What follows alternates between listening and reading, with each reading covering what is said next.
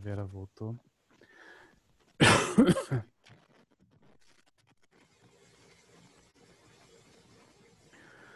No Buda, no Dharma, na Suprema Assembleia, eu tomo refúgio ao teu despertar, através do mérito da minha prática da generosidade e das outras qualidades liberadoras, possa eu realizar o estado de Buda para o bem de todos os seres.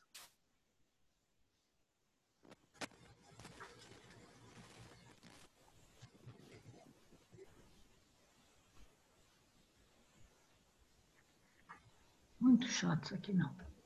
Ué, quem você chamou chato? A Vera me chamou chato.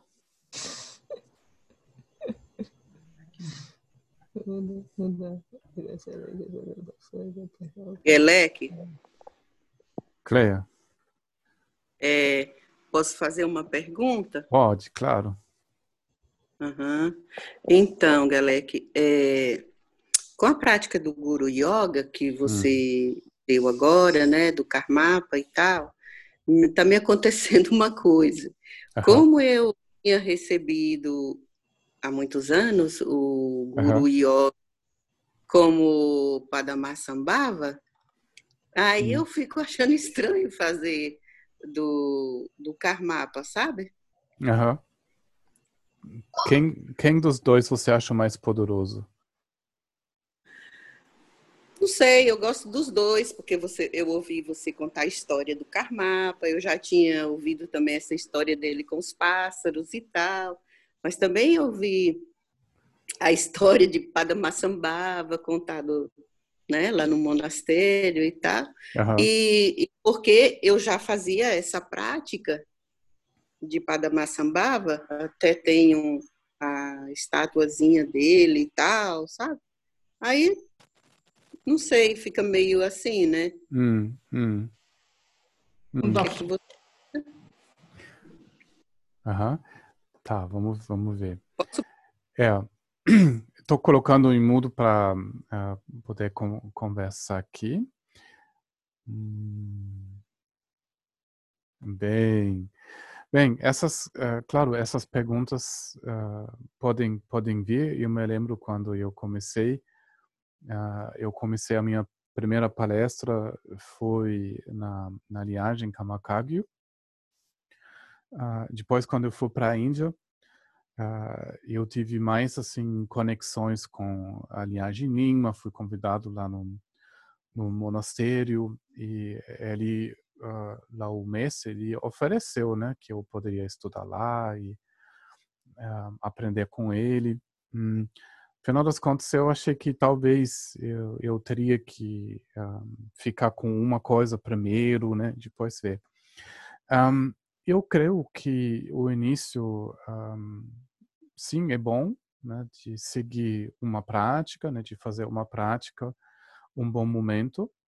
Até essa prática, ela está dando um efeito, né, quando ela começa trazer certas qualidades, ou purificar ah, coisas. Então, eu acho importante que ela começa a mover. Depois, ahm, nós vamos ver que ahm, qualquer tipo de, de prática ah, sendo feito de uma maneira correta e autêntica, ela leva no mesmo resultado. Né? Tem pessoas que ah, têm um caráter que gostam de estudar, gostam de conversar, tem pessoas ah, que gostam de poesia, gostam de palavras. E o Dharma e certas linhagens, certos mestres, hum, eles correspondem né, para a característica de uma pessoa. Por exemplo, a linhagem uh, Gelug, que entre essas linhagens tibetanas é, vamos dizer, a mais diferente, eles têm muito estudo. Ah, então, incrível uh, os mestres lá, o que eles sabem né, de, de textos, né, de argumentos. É uma maneira de praticar, hum, primeiro, pelo entendimento, né, de afiar com uma faca o seu intelecto, para hum, fortalecer bastante o discernimento. Você vai aprender de entender claramente em um momento só o que é de verdade, né? um, de reconhecer o que é, o que não é e ver qual estado mental isso traz. Né? Então, eles têm muitos argumentos. Quando hum, você tem uma frase, você segue a frase e vai uh, ver se tem uma falência lógica. Daí você reconstrói a frase para ver que realmente você entendeu quando você chega no mesmo argumento. Então tem tem muitas muita prática dessa uh, dessa maneira. As linhagens Kagyu e Enigma são, você pode dizer, as mais parecidas. Né? Mesmo tendo uma origem um pouco, quer dizer, um pouco diferente, tem muitas práticas né? por exemplo, a Tara, Buda da Medicina e muitas outras práticas que nós praticamos hoje na Kagyu, na verdade são práticas Nyingma. Então, elas são as mais, assim, uh, próximas. Então, a prática da Kagyu e da Nyingma trabalha bastante com uma uh, visão. Hum, isso quer dizer, o, o mestre, ele não vai uh, entrar muito em argumento, muito estudo, vai ter estudo sim, é importante, mas a abordagem e o entendimento vem pela meditação, não usando tanto o discernimento, mas o discernimento fica mais na exploração da própria mente, em meditação. A abordagem quer dizer você usa uma outra ferramenta, vai abrir essa essa lata, vai abrir ela assim. Só você usa uma outra ferramenta. Então, como eu falei, Kagyuningma é muito parecido. Muitos mestres, eh, na verdade, se chamam Kanin, Kagyuningwa, Kanin. Até tem monastérios que se chamam Kanin, né, como Kanin Shedopling e várias universidades que um, são, detentores das duas linhas, né, linhagens. O Genro Rinpoche, por exemplo, ele também foi o mestre de Kagyu Enigma. Né? Então, para ele, não tinha a diferença. Bem, o que quer dizer isso hum, para nós? Né? Que uh, nós não precisamos nos preocupar tanto entre as linhagens Kagyu Enigma, mas mesmo assim, né, quando, por exemplo, você começa o seu Nandro com instrução da, da linhagem Enigma, que é um pouco diferente, segue essa, né? segue as instruções do, do seu uh, professor e vai seguir. Quando você tem uma, uma prática, você quer uh, instruções, Sim, você pode receber instruções básicas da meditação, mas você segue a maneira de fazer essa prática da linhagem, né, para manter ela autêntica. Né? Mas, em termos de bênção, eles perguntaram o Kamapa, não o atual, uh, nem lembro qual foi, mas um dos mais antigos. E perguntaram ele, mas como que é isso, o Kamapa e, e Guru Rinpoche? Ele mesmo falou, olha, um dia, né, eh, eu acho que eu sou Guru Rinpoche. Às vezes eu acho que eu sou Sara, às vezes eu acho que eu sou Vairuchana, às vezes eu acho que eu sou. Então, para ele, uh, provavelmente ele estava assim, uh, meio brincando, ou uh, falando de uma maneira poética, nesse nível da realização, tanto do Kamapa ou do, do Guru Rinpoche, um, não tem diferença né, o que um, simboliza o Vajradhara, né, o Doji-chan, essa forma azul que nós estamos visualizando, ela uh, simboliza o Dhammakaya, e o Dhammakaya do Guru Rinpoche é o mesmo do, do Kamapa. O que, em qualquer maneira, é importante nas orações, uh, que nós pensamos nas qualidades do despertar, que ficaram plenamente uh, presente tanto no Kamapa e tanto do Guru Rinpoche. Só vendo né, que a maneira de expressão é diferente. O Guru Rinpoche, ele viveu muito tempo, uh, ele viveu muito tempo, mas ele meio desencanou no Tibete. Então, foi. Voava assim e foi, né, desapareceu. Hum, uma expressão de uma realização muito alta. Mas ele deixou a linhagem como a Yeshe Tsogyal e escondeu muitas coisas que até hoje os praticantes estão revelando, tanto na mente, tanto até em objetos uh, físicos. Os kamapas, eles têm essa linha das encarnações, que novamente é uma atividade um pouco diferente. Né? Um, mas nas orações, para mim, por exemplo, uh, o início eu estava também pensando, não, mas talvez eu sou mais da Nima, hoje eu sou principalmente Kagyu, mas eu sou Nyingma também, né? Igual os meses do passado, eu não vejo assim muito muita diferença. Uh, o que para mim é importante uh, saber que as práticas, a maneira de praticar foi transmitido com uh, por Gendo Rinpoche ou um outro mestre, que ela foi dado corretamente, que a prática que você está praticando, hum, ela carrega eh, em consequência toda a bênção. Uh, essas coisas são importantes. Então, a gente deve se informar uh, de onde vem essa, essa linhagem e fazer essa prática corretamente. Aí, depois, se lá aparece um Gurumpuche ou Kamapa e um, tem dúvidas, não se preocupa. Não, não tem problema. Uh, e na explicação também, você ouvir que sim, nessa transmissão desse tipo de Nandro, tem os meses da, da Kagyu em cima, mas as outras linhagens também estão presentes.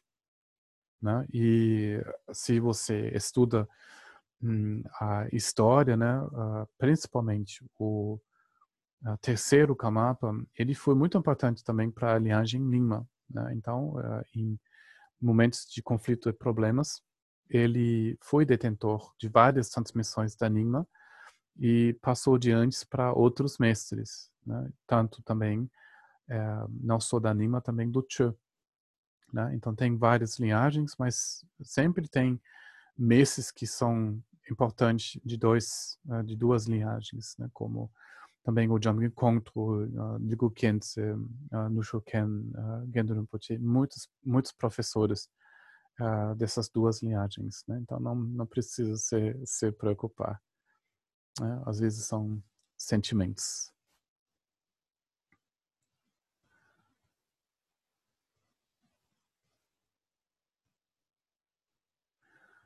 Ah, ah, uma pessoa me mandou.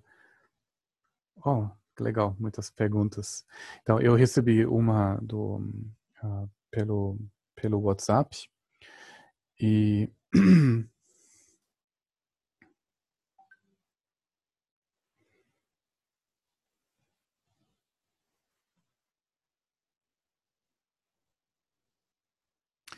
E uh, é uma, uma pergunta, se eu entendo bem, uh, sobre, sobre a confiança. Uh, então, essa pergunta sobre a, confiança é muito importante. E um, vocês lembram que eu falei que tem confiança ou inspiração um, em três níveis, né? Que começa com uma confiança inspirada, né? Que se inspira em exemplos, uh, que se inspira em um, ah, certos momentos, né? Depois, quando um, ela, ela aumenta a, a, confiança com a prática, né, com as pesquisas, com o contato com a prática, um, ela se ela se vira convencida. Isso quer dizer que essa confiança na nossa na nossa consciência não é apenas mais um, uma ideia, né? não é algo que nós queremos apenas acreditar. Tem tanta experiência na prática que uh, tem uma convicção uh, profunda no coração. Ela não só depende se esse objeto, por exemplo, o mestre está uh, presente ou não, ela está continuando, ela está nutrindo verdadeiramente a pessoa até Hum, essa confiança se virou uma amargura e essa amargura ela vence assim todo tipo de obstáculos até a morte.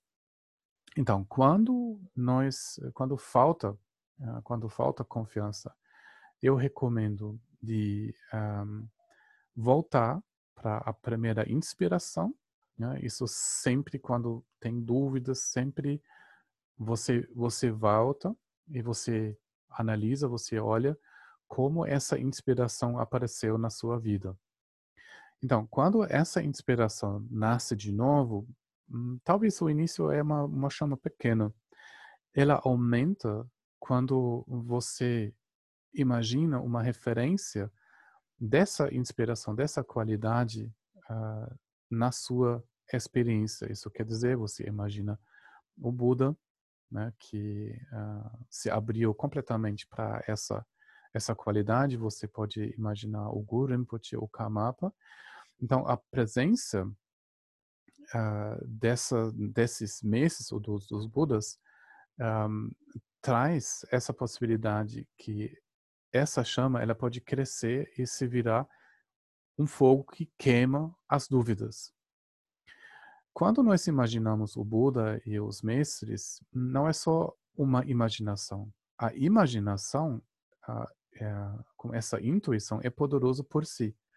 Mas quando nós imaginamos é, realmente esses mestres e nós começamos a estudar a vida deles, os ensinamentos deles, as poesias, até as pinturas, pouco a pouco uh, nós podemos alimentar a nossa confiança.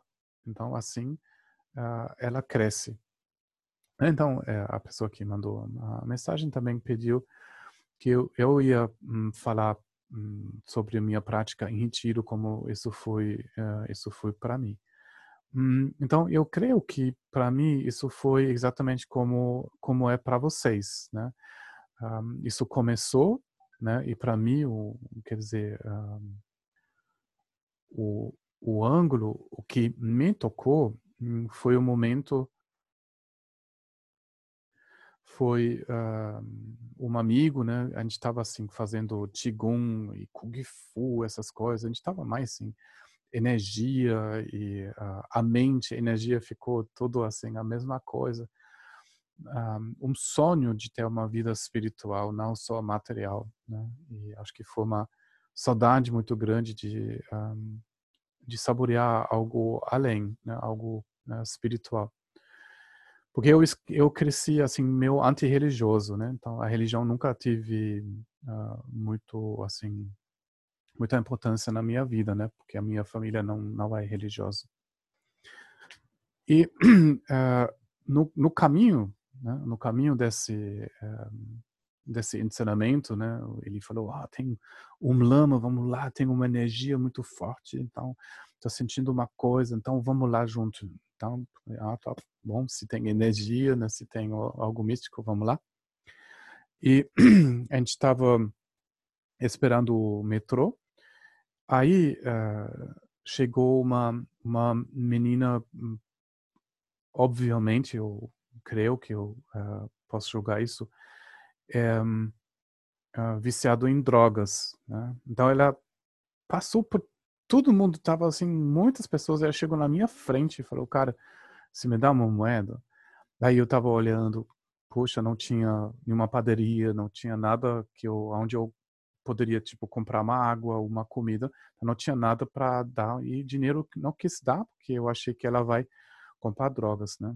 Aí eu falei, olha, hum, uh, eu não vou querer te dar. E ela falou, mas por quê?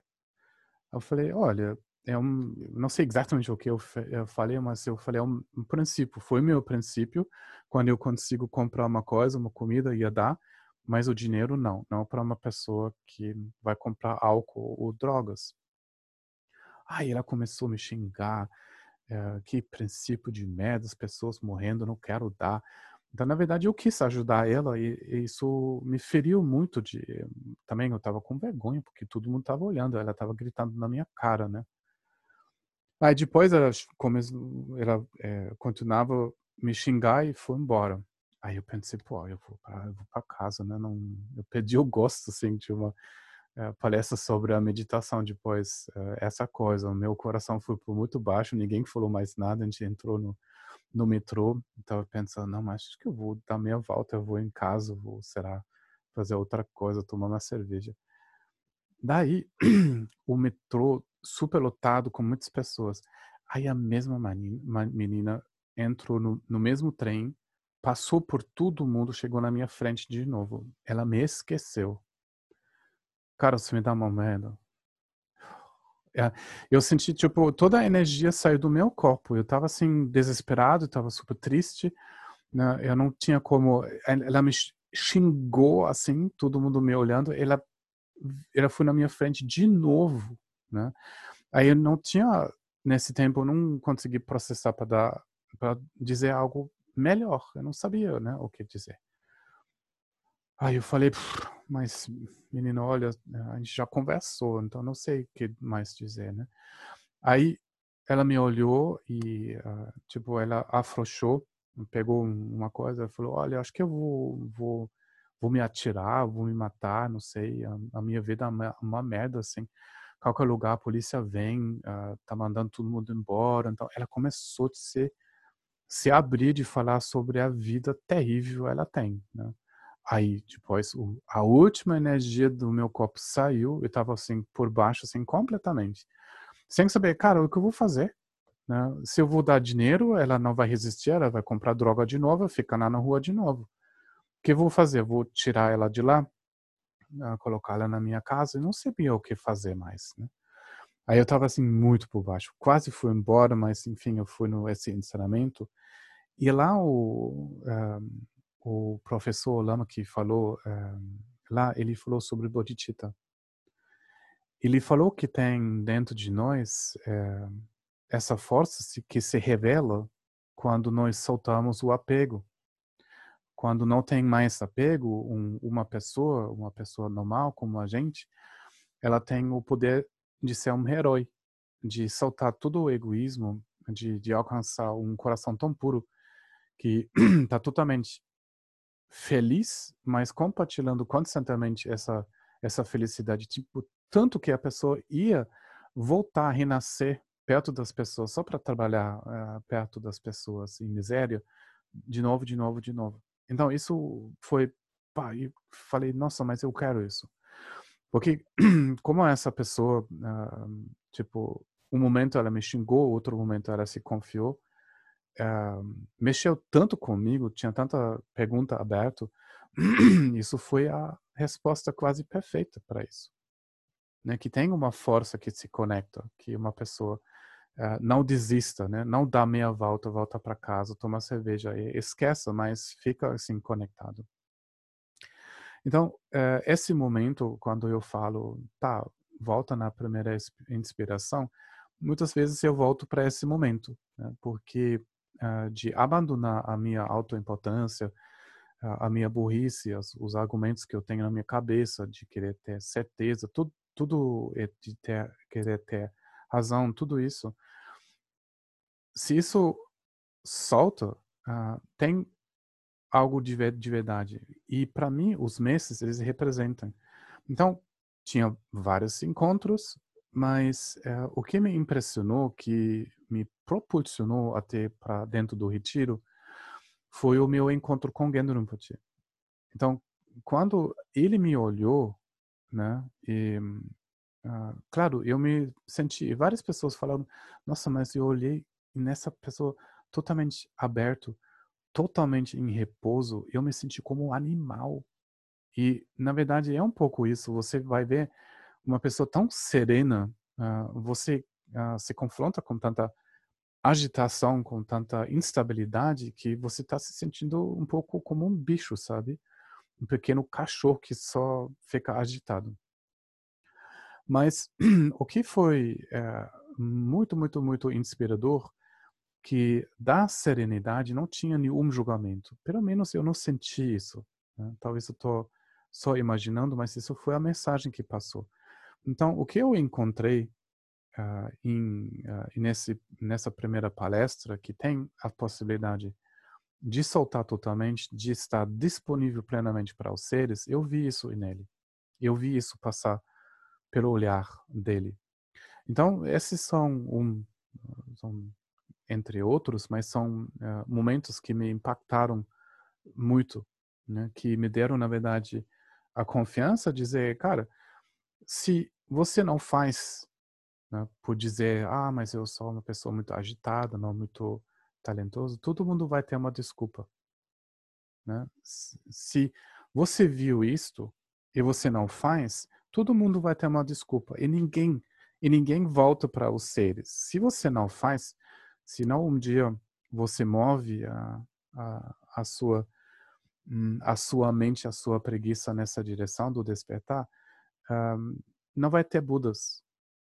Né? Eu acho se também nós, quer dizer, vocês, eu, se a gente não tenta, né? mesmo de situações talvez não muito privilegiado, ou uh, com pouco talento, todo mundo tem uma desculpa. Aí, se todo mundo tem uma desculpa, não tem Budas e ninguém vai ajudar os seres, né?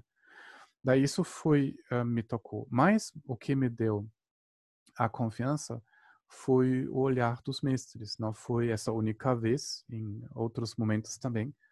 Uh, eu senti uh, essa presença bondosa, amorosa na minha direção, um, que eu senti eles estão confiando nessa nessa natureza em mim eles estão olhando esse pacote, né, esse, esse homem intenso, uh, aborrecido e não sei o que mais eu posso dizer de mim, um, e falar não, mas você também uh, não tem não tem não tem outra natureza. Então esse pensamento foi que me deu a confiança de, de, de decidir, tá, eu vou com tudo nessa direção. Isso também me deu uh, fôlego de ficar em retiro. Né? Sete anos, hum, agora eu não sinto, assim, aqui eu não sinto que foi muito de mim, quer dizer que eu hum, fiz algo grandioso porque eu já fui sempre uma pessoa importante, muito pelo contrário, mas algo me carregou, algo me apoiou nesse momento, porque realmente sete anos é, é muita coisa, né? Você pode ter muitos karmas, muitos pensamentos, muitos sentimentos eh, que podem desviar a sua atenção, podem desviar a sua uh, inspiração. Eu vi isso acontecer. Né? Isso é terrível, uma pessoa perdendo o gosto da prática, tendo um, um certo obstáculo.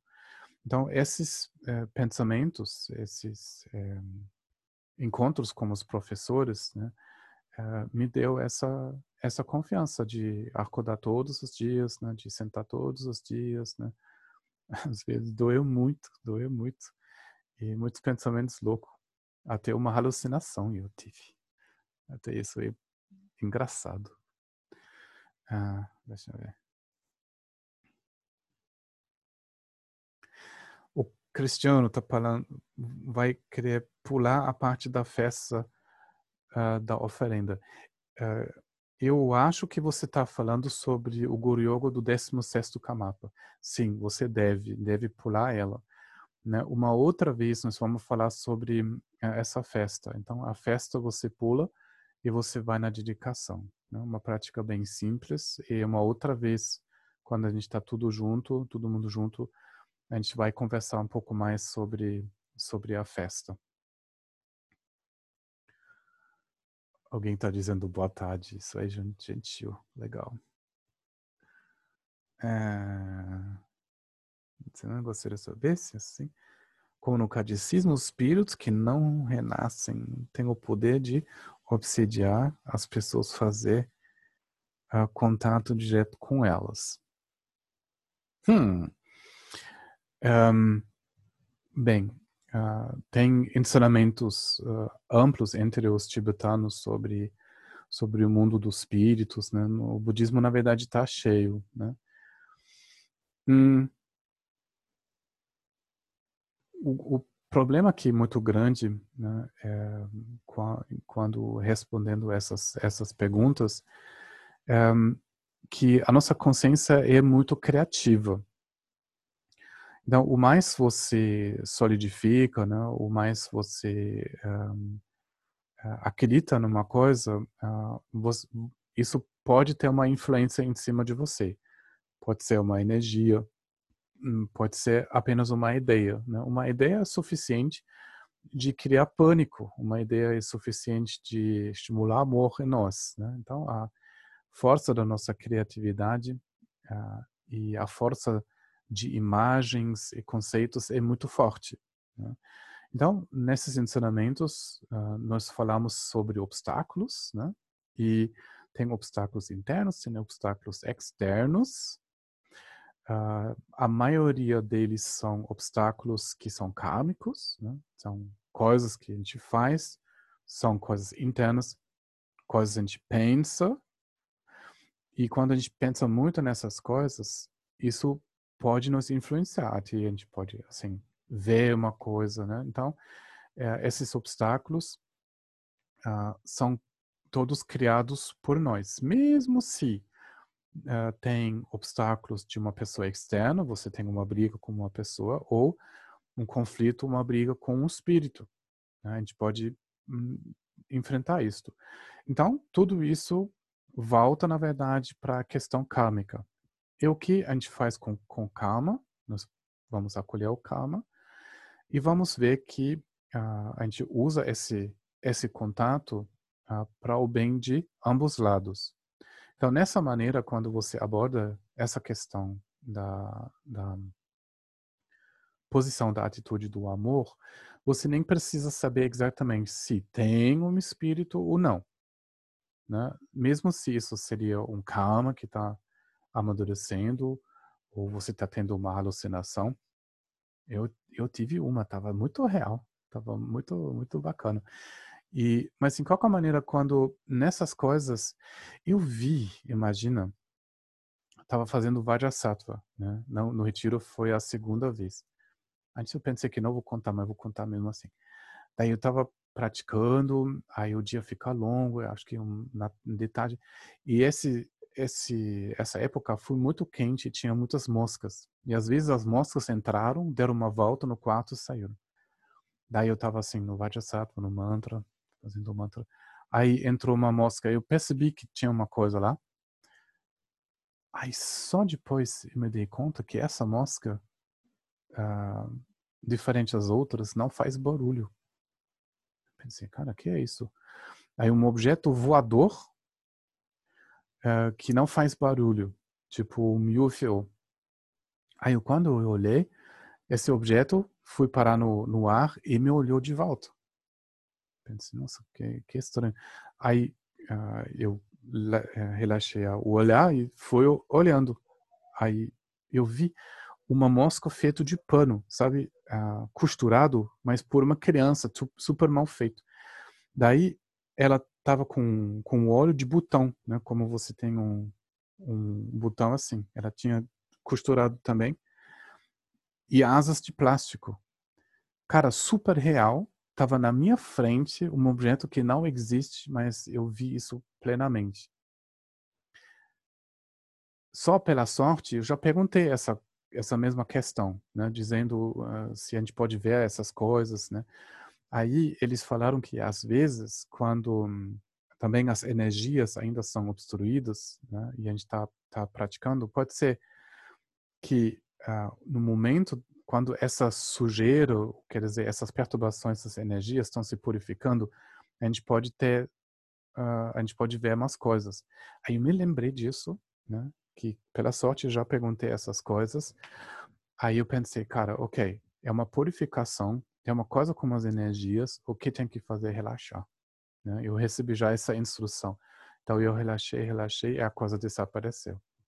Então, uh, o que é, é importante, né? Nós podemos ver, ter, ver coisas, sentir coisas de muitas razões, né? Então eu sempre estou muito hum, com muito cuidado de não solidificar, né?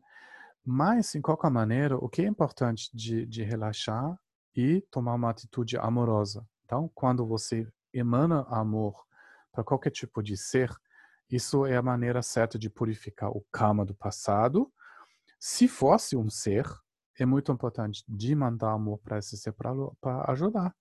Né? Se ele fica em volta da Terra, assim, uh, talvez assim com, talvez perdido ou talvez assim um, com uh, in, intenções, uh, más intenções, um, o que muda é o amor. Isso é muito, é muito potente.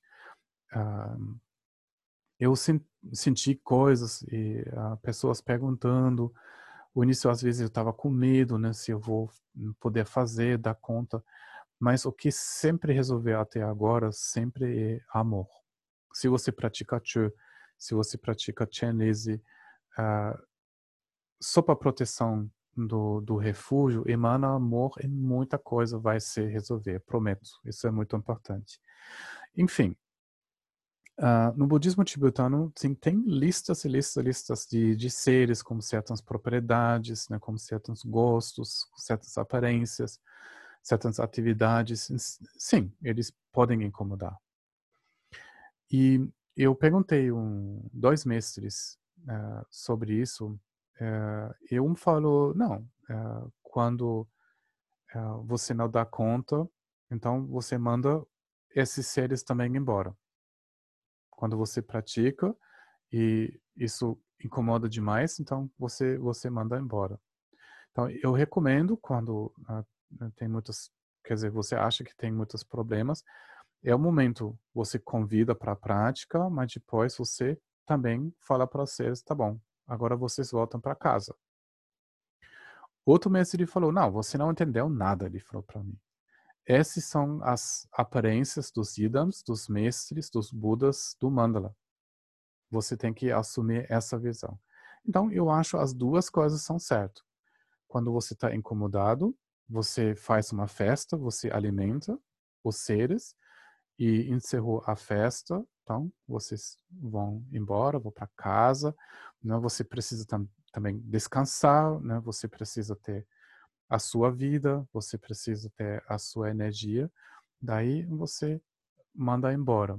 E o, o dia seguinte, quando você faz a prática, novamente você pratica no nome deles, você manda a energia. Então, esses seres são uh, os convidados do, da compaixão, porque eles são a, as, os convidados de compaixão. Por quê? Se ninguém uh, fala o mantra, se nem ninguém dedica nada para eles, eles não têm o karma, eles não têm a capacidade de, de praticar. Então, esses seres podem ser muito desesperados, né? eles nem sabem para onde ir, e uh, quem traz essa orientação uh, são as pessoas como a gente que uh, praticam, né, que receberam uh, a transmissão, que podem encanar, que podem um, incorporar esse, essa benção. Certo? Eu recebi muitas perguntas de pessoas que já frequentaram é, centros espíritas. Né? Eu tenho muito respeito né, de, um, do trabalho, mas eles foram assim meio assim forçados dizendo ah mas você é um, um médium você tem que trabalhar com médium senão é karma negativo se você não faz então essas pessoas se abriram um pouco sobre essa uh, pressão emocional de abrir a energia para os espíritos podem entrar para incorporar e, e trabalhar com médium que destabilizou muito né? então eles estavam assim desesperados né porque abriu um contato que não foi bom então, recomendo, fica com a sua energia, você coloca só a proteção dos mestres, por exemplo, pratica chinese, e deixa, em aspas, a energia dos mestres do, do mantra da conta. Você faz os mantras, você faz a, a visualização, e quando você faz isso de coração, de realmente alimentar esses seres, eu juro, isso é muito potente. Mas não tenta muito assim entrar em, em, comunicação, porque você vai vai se abrindo e de repente de noite você não dorme bem e você tem essa preocupação tem alguém ou não. Quando tem a intuição que tem alguém, fica por favor com uma compaixão, faz o mantra. Eu vou dizer uma, uma coisa, eu encontrei um médium, uma pessoa é, super vidente. É incrível o que esse cara conseguiu ver na natureza, em, muita coisa, muita coisa. E ele tem um coração muito bom de querer ajudando, né, seres pedidos, né, de fazer um trabalho, né, para eles podem ter uma orientação de uh, liberar eles de, de, situações difíceis. Mas ele falou, olha, quando eu comecei a entender sobre os mantras, quando eu recebi a, a transmissão dos mantras, e quatro vezes, quatro vezes mais rápido. Então, esse cara trabalhou bastante, com uma visão muito aberta, assim, por muita coisa, assim. Mas ele falou, olha, você não pode imaginar, porque ele conseguiu ver uh, a força quando você se conecta com esse mandala dos meses despertos com, com os mantras, né? Então, não, não deixa uh, tempo passar quando tem essa intuição que tem ou não tem, não se preocupa, mas se conecta, faz o mantra, né? aprende como fazer e com certeza isso limpa a sua energia, isso dá força para você e vai imensamente beneficiar esses seres. Quase eu comecei a contar histórias de fantasmas, eu gosto disso. Mas a coisa é muito importante, a compaixão, a compaixão.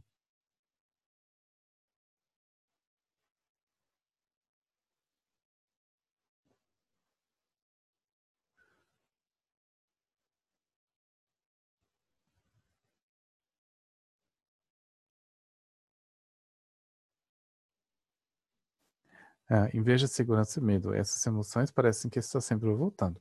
Não vão se purificar o amor e sumir, seria legal. Será que, num momento, eu vou confiar mais em mim na vida, sei lá? Sim, um, você deve confiar mais em você. Eu confio. Um, sim, um, a confiança, claro, é a, é a confiança que vem do, do processo da sua manifestação. Não é assim a confiança meio do músculo, né, de, de coisas que você você cria com força. A confiança vem uh, quando você pede uh, a vergonha, né, sobre você, quando você salta a identificação com as suas limitações e quando você vai ver no relaxamento, na entrega, uh, as, de uma maneira simples e agradável, as qualidades vão subir e emanar um pouco mais. Mas, de novo, isso eu sei que isso é difícil, mas quando a gente quer que a emoção uh, não vai, nós estamos reprimindo. Quando nós pensamos, não, mas uh, essa coisa não deve acontecer, nós estamos nos comparando com algo. Né? A gente quer uma melhor versão de nós. E isso tem limitações. É bonito, né, de querer ser melhor, né, de fazer esse esforço, isso é bonito. Mas tem que ter agora esse uh, esse passo quando a gente acolhe a emoção. Quando a emoção vem, é, ela também vai abrindo uma porta muito importante, uh, principalmente na nossa vulnerabilidade, nossa sensibilidade, mas ela permite também de entrar mais em contato né? Então, sempre a emoção, ela revela algo hum, que ainda a gente está querendo proteger ou reprimir. Né? Então, deixa a emoção ser a sua amiga de mostrar a próxima lição. Né? E, quer dizer, eu não estou assim uh, muito bem em coisas, mesmo coisas da vida, não sei muito bem, não melhor que outros, né? talvez pior. Mas é, eu, quando eu soltei essa ideia né, que um dia eu vou, vou ser sem emoção e eu estou vivendo muito melhor, porque eu, eu já sei, toda hora vou ser uh, emocionado. Mas quando eu, eu consigo acolher ela, ela passa. Né, e sempre ela deixa um lugar bonito, mais limpo atrás. Né? Então, salta essa ideia que você vai controlar isso. Você não vai controlar esse processo espiritual. Você só pode assim ir junto com ele. Né? Quando você vai junto com ele, você vai ser mexida. Você vai chorar, você vai ficar com raiva. Mas lá nasce a sua verdadeira força. Né? Você vai sempre estar uh, destabilizado de uma maneira. Né? Mas isso quer dizer que a gente vai ser tocado.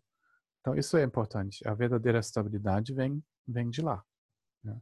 Mas não assim que a gente vai uh, ficar assim, tudo zen toda hora, tudo tranquilo, blá blá. Eu acho sim, eles estão vendendo essa imagem, mas não, não acho que, que, que é realmente assim. Não parece vivo para mim. Para mim não é. Né? Sempre tem uma coisa, sempre tem algo que dói um pouco, mas quando a gente deixa isso acontecer, nós podemos ser uma pessoa assim simples, mas de coração, né? E acho que as pessoas gostam porque eles podem ver que aí tem uma pessoa que não está uh, que tá que é verdadeiro, né? Então isso é muito importante.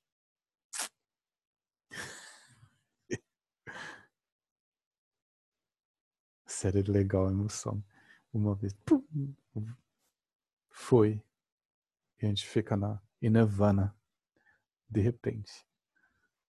Na prática guru, a gente pode. Uh, ah, já foi. É... Que tal o Buda da medicina?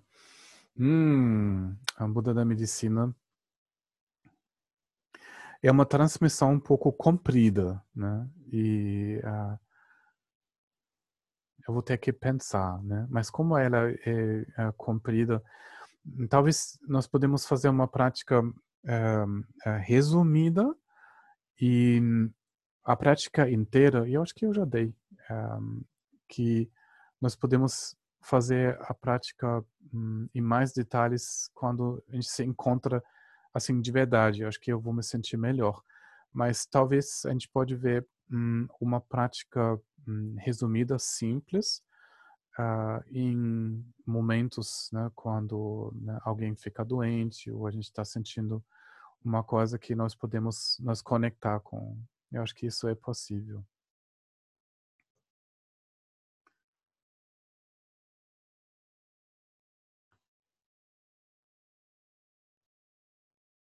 A confiança no sagrado para. É, assim, eu não sei dizer a conexão com o sagrado. Uh, eu, não, eu não sei exatamente o que, que é isso, o, o sagrado. Hum, o a espiritualidade. Eu acho que eu sou muito, talvez eu sou muito simples para para ou simples demais para não entender. Um, Eu estava lendo uma vez um, um artigo de um americano que estudava assim, lá na época, décadas atrás, com o mestre Zen, o Suzuki Roshi. Aí ele só fala, falou, aí eu vi o mestre chegar segurando uma xícara de chá. Só. Ele não falou mais nada e ele não conseguiu uh, dizer o quê por que isso impactou, o que aconteceu de verdade. Mas uh, eu entendo, eu acho que eu consigo entender. Uh, de ver uma pessoa com uma serenidade muito simples, tipo, ficando em pé e segurando uma xícara de chá. E eu acho a, a espiritualidade e lá, nessa simplicidade. O Mahamudra, a realização do Mahamudra, a gente chama a grande simplicidade. Então, eu acho que eu estou descobrindo a minha espiritualidade, se eu, eu tenho dificuldade de usar essa palavra. Eu acho, eu estou descobrindo isso quando eu me deixo, né? Quando eu me deixo só. Uh, e, e nessa uh, o menos artificial, o menos eu tento ser alguém, o menos eu me cobro, o menos é, vergonha eu estou sentindo, uh, o mais simples é a experiência. Eu, depois eu sou mais inteligente? Não. Estou irradiando luz no escuro? Acho que não. Estou falando coisas mais legais? Não.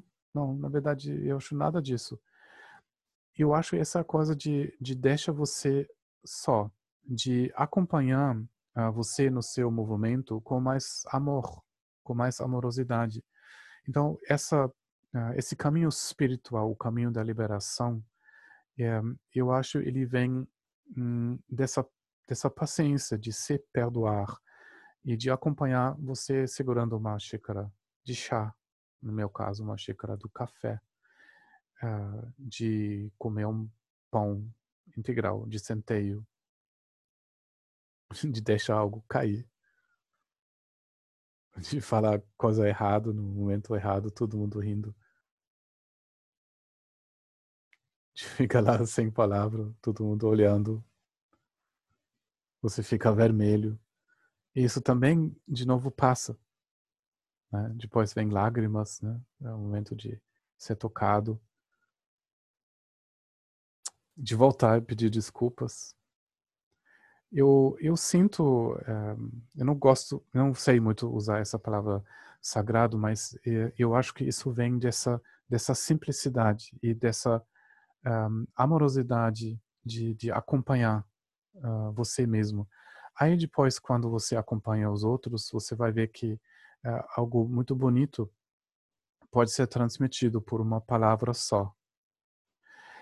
Uh, quando é, a gente fala, eu não sei, eu acho que no Brasil eles falam muito, né, o sagrado feminino, cura quântica, hum, campo quântico, eu não sei o que, que é o que, que é isso, eu não sei, realmente eu não sei.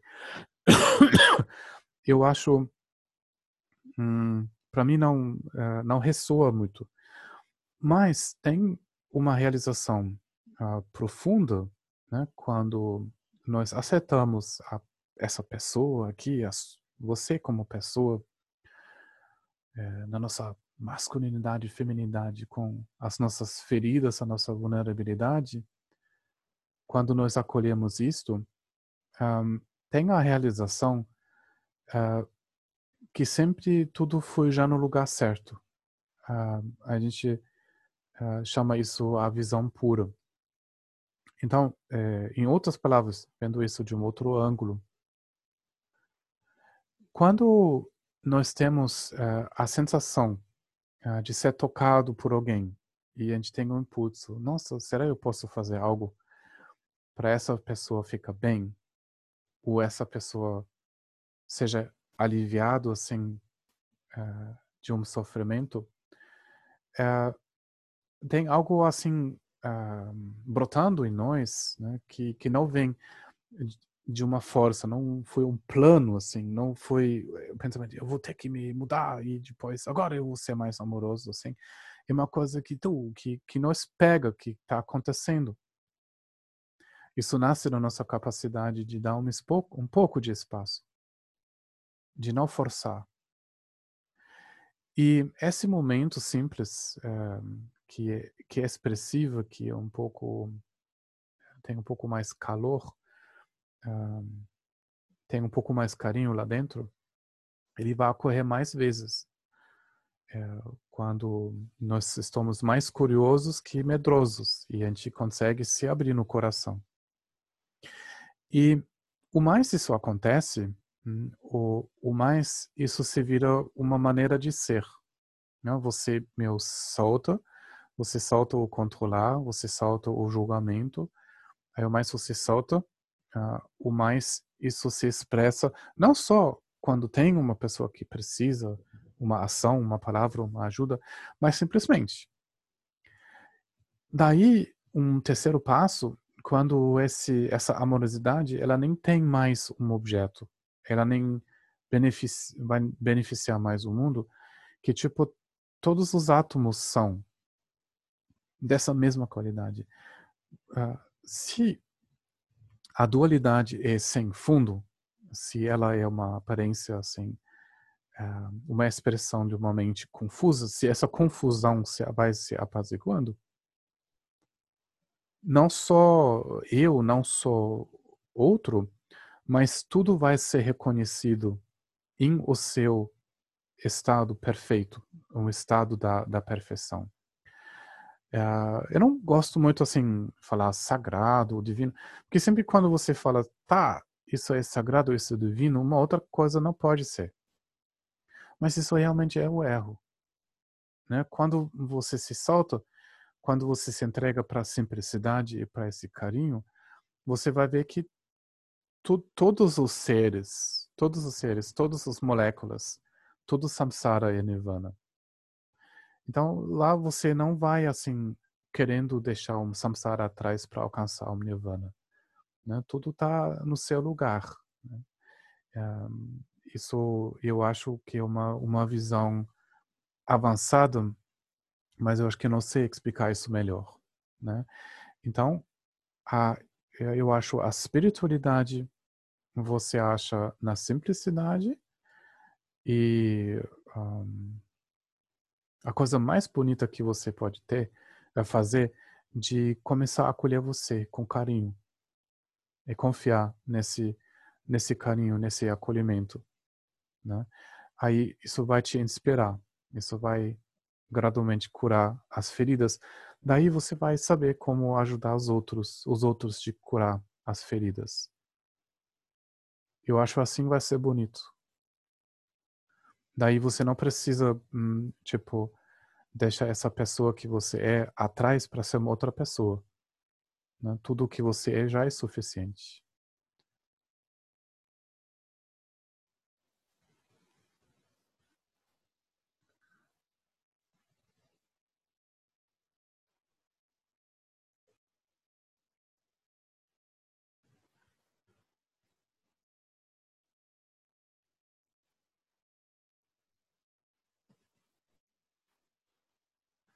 Ah, acordar a ver com as atividades.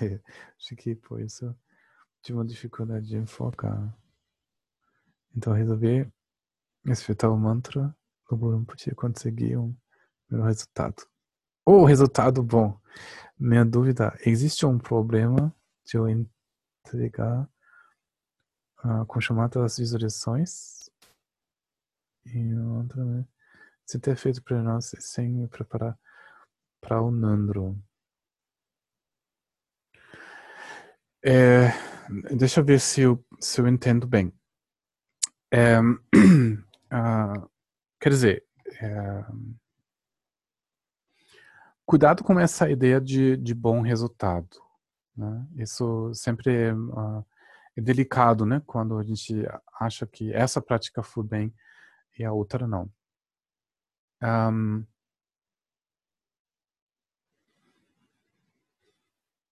uh, eu estou procurando, né, quando eu acordo, uh, primeira, primeira coisa, fazer a prática.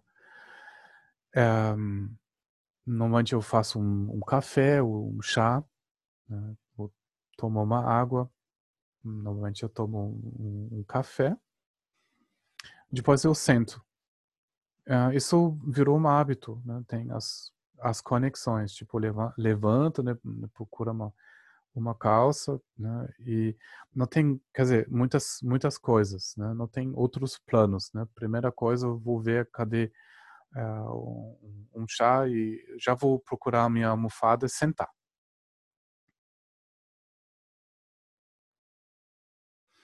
Quando você senta é muito importante que você acorda a consciência sobre o que você quer. Porque muitas vezes uh, outros objetivos como uh, fazendo uma prática legal, né, de ficar muito relaxado, muito inspirado, uh, isso pode isso dá interferências. Então, o que acontece quando tem essas interferências? Você começa a avaliar e comparar a sua prática. Então, o problema é que você fica meio acima, observando você meditar. Mas quando você, primeira coisa, você senta e você lembra o que você quer vivenciar, o que inspirou você, ou seja, isso é a paz. Como é a paz? Quando você se critica muito? Não. Quando você está se avaliando muito? Não quando você senta bonitinho. Não. A paz é quando você deixa, quando você solta. Se dando consciência, você entra nesse processo de tomar refúgio, né? de visualizar o Buda, dependente da prática que você está fazendo, e uh, se conectando com o Buda se você faz Guru Yoga, assim, você se conecta com um outro aspecto, né? Mas de se direcionar para esse, esse resultado de saber que a sua verdadeira natureza é Buda, isso é muito importante. Então, isso traz para sua consciência esse, hum, essa compreensão que você não precisa fazer o Buda. Então, você não precisa correr. Né? Então, isso é importante.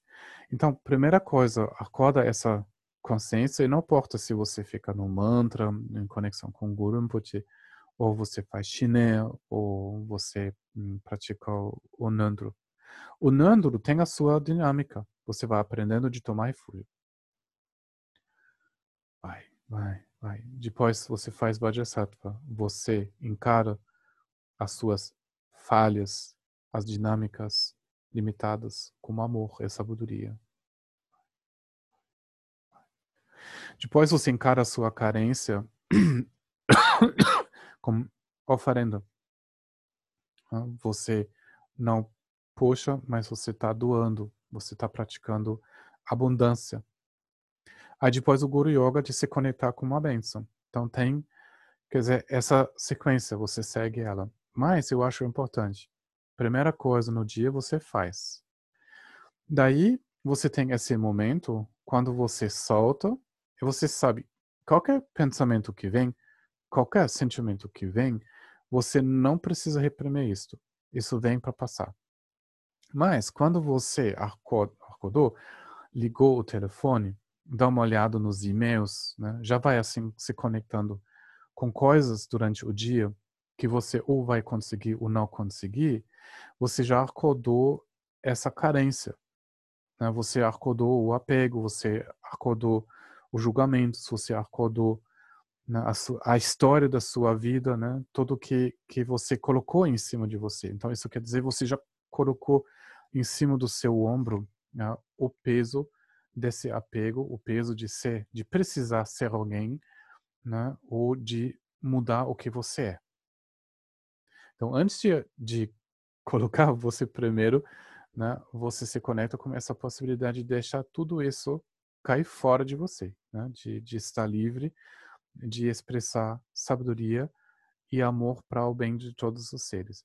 Depois, agora, agora você veja só, você faz essas outras coisas, né? Você toma café, toma banho. Aí depois sim, você vai abrir os seus, os seus e-mails, né? Você tem a sua to-do list, né? Você, você já preparou o que você precisa fazer durante o dia. Ok, vai ser estressado, vai, né? Vai, vai faltar contentamento? Vai. Vai apegando? Vai, claro. Vai esquecer que você é um Buda? Vai, sim, claro que vai. Né? Toda essa coisa vai acordar. Mas você pode se lembrar desse momento quando você sentava só, com essa consciência que tudo que é pode vir e passar. E você vai ser livre. Nada disso pode se te definir. Depois você esquece de novo.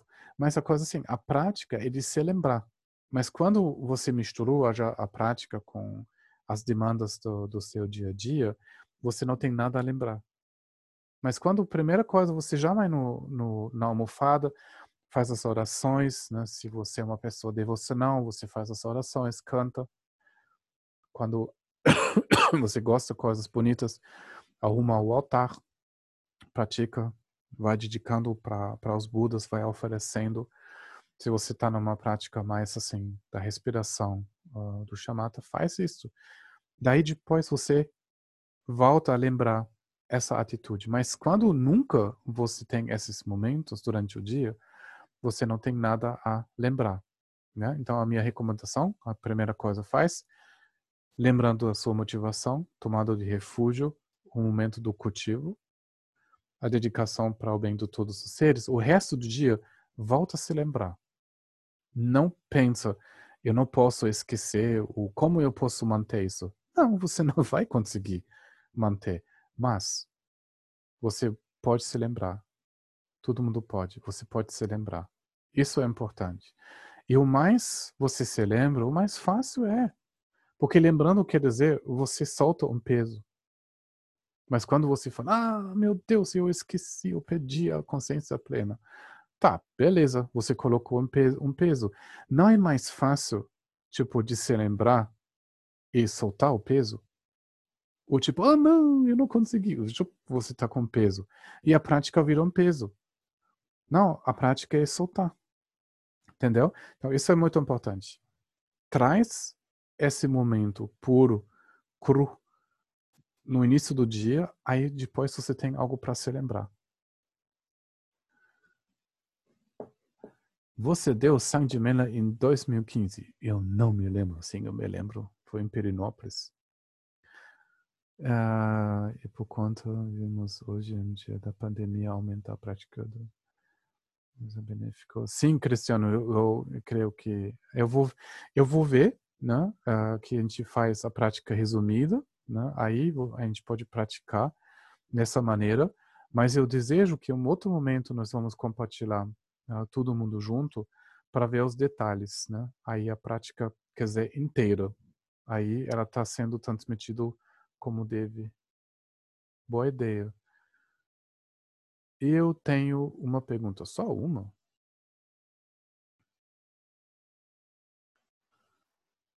Ah. Aham, legal. Quem tem uma pergunta e não escreveu aqui? Oi, sou eu, Daniel. Aham. Qual a sua pergunta? Boa tarde a todos. É... Minha pergunta é sobre saúde física, Aham. certo? Sobre doença, na verdade, né? E, tipo, a doença, ela pode ser algo que vem do, do samsara, né? Do agir errado, né? É... Enfim, aí eu fico imaginando, assim, que se um, um, um ser desperto, ele ainda também adquire a doença, se ele também vai ter a doença do corpo, se for alguma coisa, é, se é kármica também, de antes dele, dele ser desperto, porque você contando a história do 16º Karmapa, né, que ele faleceu de câncer, né, Aí eu fiquei na dúvida, assim, fiquei pensativo sobre isso. É, Como, como é, é. Eu não tenho boas notícias para você. É, é, o Diego Kenzo falou ah, que tem muitas pessoas que estão praticando para para ter querer ter um bem-estar. Ah, e fala estão fazendo exercícios, respirações, né, um monte de coisas, né, para viver êxtase. E ele falou, nós no, no Dharma, nós uh, queremos exatamente o contrário. Nós queremos purificar. Nós queremos purificar. Então, um bom sinal para a prática é que a gente passa por muita coisa difícil. Um, claro, ele ele está ele tá dando as coisas assim, ele está colocando assim muito claramente. Um, e eu acho isso é importante de ouvir o, o mestre Diego Kense, né? Um, claro, nós precisamos ter um, um discernimento.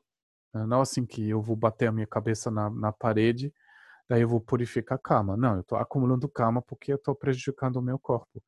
Né? Nós precisamos continuar com cautela e uh, com, com cuidado de não mal interpretar. É muito fácil que pessoas estão praticando e eles estão começando a ignorar o corpo. Né? Dorme muito pouco, uh, come só besteira, né? um, achando que isso é um sinal do desapego. Mas, na verdade, isso é uma coisa ainda meio violento. Um, eu acho mesmo, mesmo assim, eu acho, uh, praticando vai trazer calma. Né? Você vai uh, ter estados mentais terríveis, você vai se sentir terrível, uh, provavelmente você vai sofrer dores, né? coisas no corpo. Eu acho que eu passei por tudo isso, mas também eu passei para o resultado de ser rígido né, que se manifesta também no corpo. Então, nessa maneira, hoje, eu estou me sentindo bem melhor que antes, porque eu acho que eu sou menos rígido. Então, de uma maneira, eu estou me sentindo mais saudável, porque eu tenho mais contato e estou colocando talvez um pouco menos pressão em cima de mim. Então, eu não posso uh, dar uma resposta, mas se nós queremos estar livre, nós vamos parar de se importar com bem-estar. Daí, não assim, quando você pratica, você vai se sentir muito bem, que isso é forçamente é, um, um resultado positivo. E quando você está se sentindo ruim, também não exatamente. Mas quando as coisas estão movendo, né, e no momento das, das, purificações, eu senti assim muita coisa acontecer. Espinha, uh, coisas no corpo, uh, meu joelho ficou totalmente travado, assim, dois meses. Juro. E sempre dói, né? Eu não tenho ossos, assim, muito, muito estável. Então, eu tenho tendência de ter dor. Aí, nossa, tinha muita dor. Depois das prostrações, não tinha mais. Tá, beleza. O resto do Nando não tinha. Aí começou uma prática, o dia a prática começou, travou o joelho. Travou. Perguntei, cara, o dia da prática, agora eu queria mesmo assim entrar na prática, tá doendo pra caramba, então tá tudo travado assim, não consegui mais dobrar. Aí foi a época de, de começar os yogas, eu tava assim com yogas, né, tentando fazer os yogas assim com o joelho travado. Aí o lama falou, não, mas isso é calma. Dois meses depois, mudou a prática, o joelho fez crac, crac, crac, destravou começou com o primeiro dia e terminou no último dia da prática. Não sei se isso é por acaso, mas tem fenômenos que estão se meio movimentando no corpo, né? Só não vale a pena de sobrecarregar o corpo, né? Quando uma coisa já está inflamada, então você vai dar mais gás e realmente danificar, né? Mas é, a coisa mais importante para nós é soltar essa ideia que você começa a praticar e tudo vai ser mais agradável, mais agradável, super agradável, mega agradável e super super legal para sempre. Não, você vai vai ter muitos altos e baixos. Isso é importante. Um, e quando as coisas estão se movimentando, você você deve estar feliz. Tem uma máxima uh, do do Lojong uh, que eu usei bastante, né? Quando eu tive uh, de novo problemas no corpo, tive problemas de costas, depois rascou o menisco. Então, é, meu tempo no retiro, eu já tive, assim, uh, bastante problemas físicos. E um,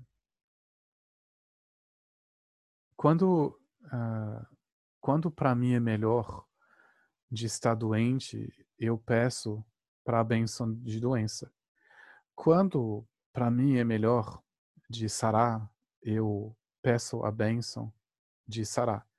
Se para mim é melhor de morrer, eu peço a benção de morrer. Se para mim é melhor de sobreviver, eu peço a benção de sobreviver. Aí são orações no, no Lojong, né, quando você, você salta essa preocupação. Né, o que vai acontecer? Porque realmente a gente não sabe. Né? Eu, pessoalmente, eu aprendi muito com as minhas doenças. Eu aprendi muita coisa com a minha dor. Né? Então, eu acho que para mim foi muito importante de ter passado por isso, de um, passar tempo assim super fragilizado, muito doente, uh, para soltar um pouco da, da minha teimosia, é teimosia, né? Uh, de ficar mais suave. Então, eu acho que eu, eu tinha que aprender isso com doença. Então, para mim, a doença foi uma benção. Mas eu não sei se eu vou precisar pedir mais doença. Né? Talvez para mim agora é melhor de ser, eh, de saber como ser saudável. Não sei, né? Mas eu não me preocupo. Né? Eu vou deixar isso na, na mão da bênção. Eu vou procurar de me alimentar hum, não tão ruim, né? O, o uh, melhor possível para não prejudicar o corpo. Mas se eu vou ficar de boa saúde ou não, eu vou ter que deixar. Não sei que calma ainda vai amadurecer. Talvez já amanhã, não sei.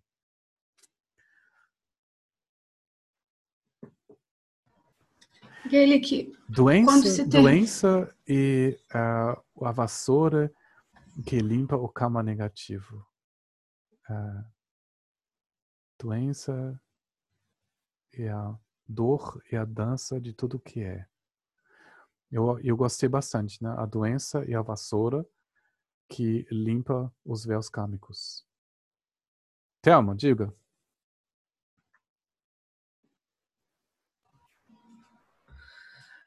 Só reiterando aqui, é...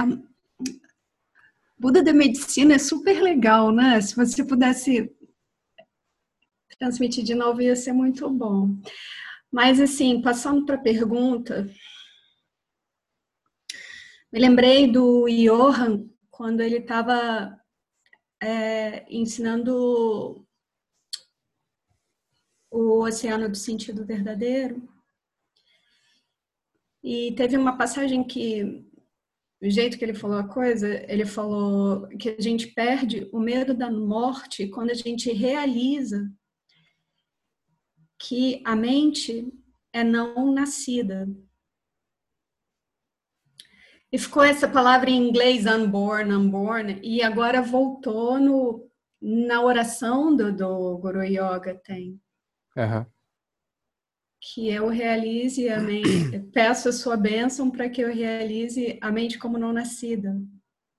É. E agora você está falando isso da doença que purifica o karma negativo, não, não, não. Mas é, lidar com isso também até vai numa dificuldade que eu tenho, que para mim assim é uma coisa. O dia que eu conseguir fazer Tonglen vai ser incrível, porque para mim é um negócio muito contraintuitivo. Como que eu vou respirar a doença de alguém? Tipo assim, não, não consigo realmente. E, e como, será que você poderia é, desenvolver um, um pouco isso? É, primeiro, assim, é, é, de, de pensar, né, de uh, aliviar a doença de, de alguém, uh, tem que ter uma, uma noção dessa aparência ilusória, né? Já tem que ter, não só dizendo, ah, isso não existe, né? isso seria o, uma, uma atitude nihilista, né? Que nega, né? Que também não, não adianta muito, não. Mas uh, quando você faz isso com, com uma outra pessoa, realmente, né? um, pegando, hum, tem que ter uma, um amor né, verdadeiro, né? mas tem que ser verdadeiro, não só um, uma fascinação ou algo você se força. E tem que ter essa noção que hum, a sua consciência não é isto, né? que, uh, que hum, a verdadeira natureza, natureza não está um, prejudicado por isto.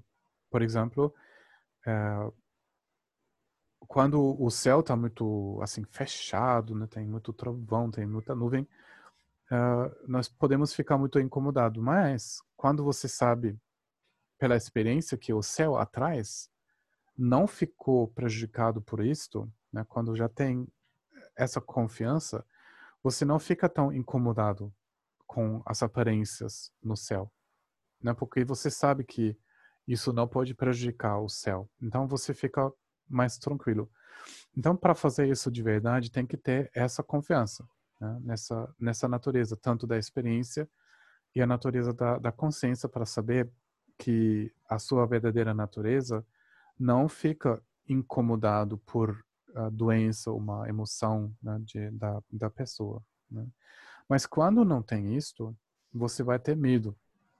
Então não tem problema né? Isso é o que acontece toda hora. Aí você faz o Tonglen como seu medo.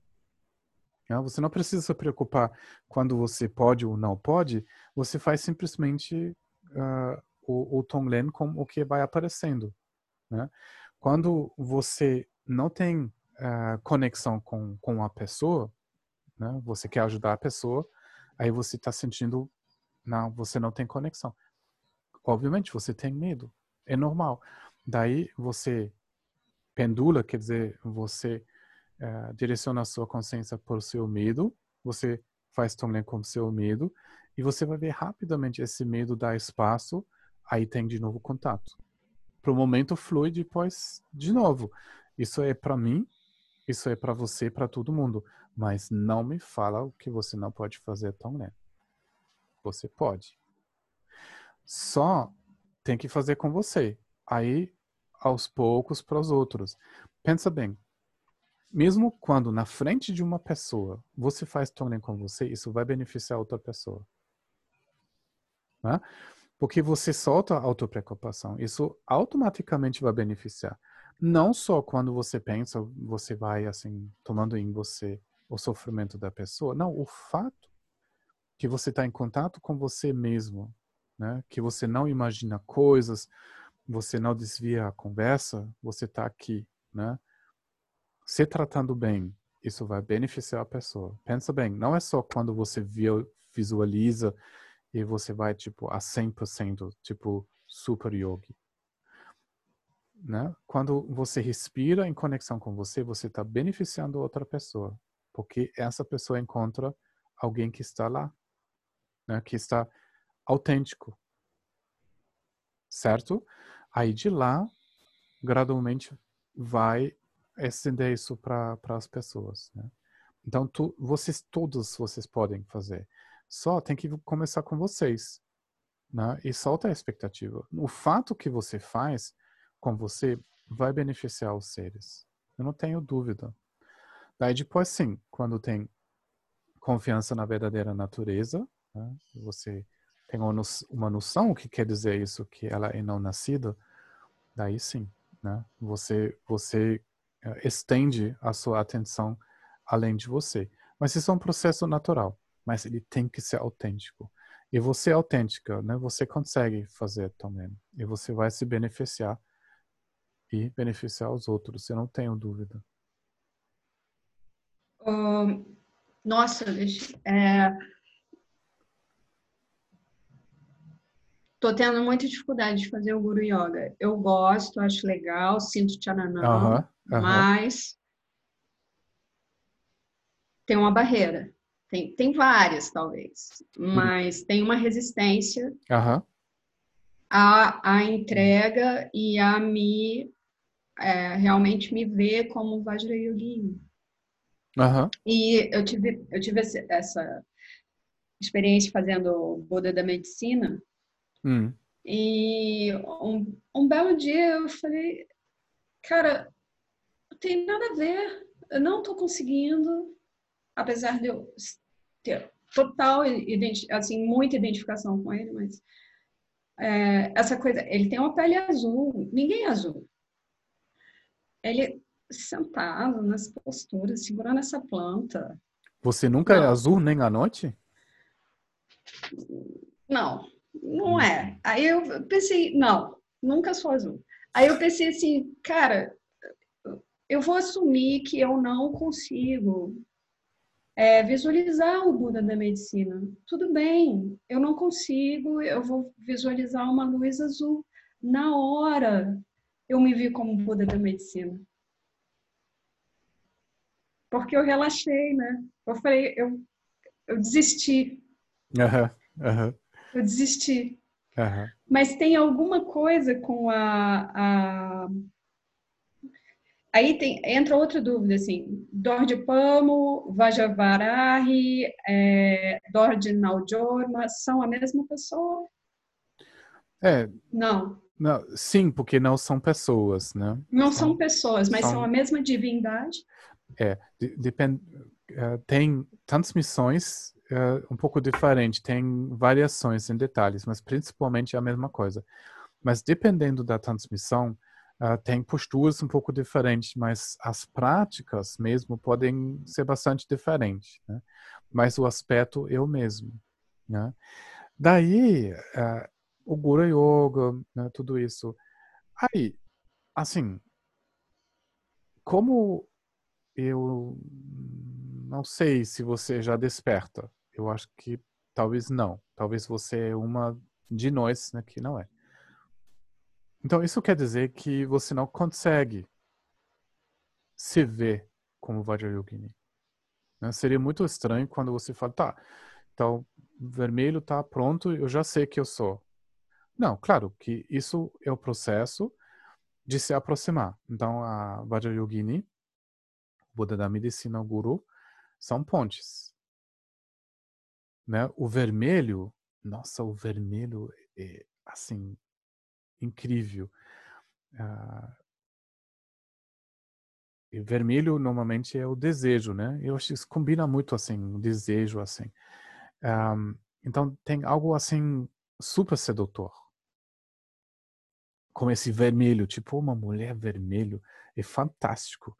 Mas pode ser sedutiva, sim. Mas se não é sedutiva, é intenso.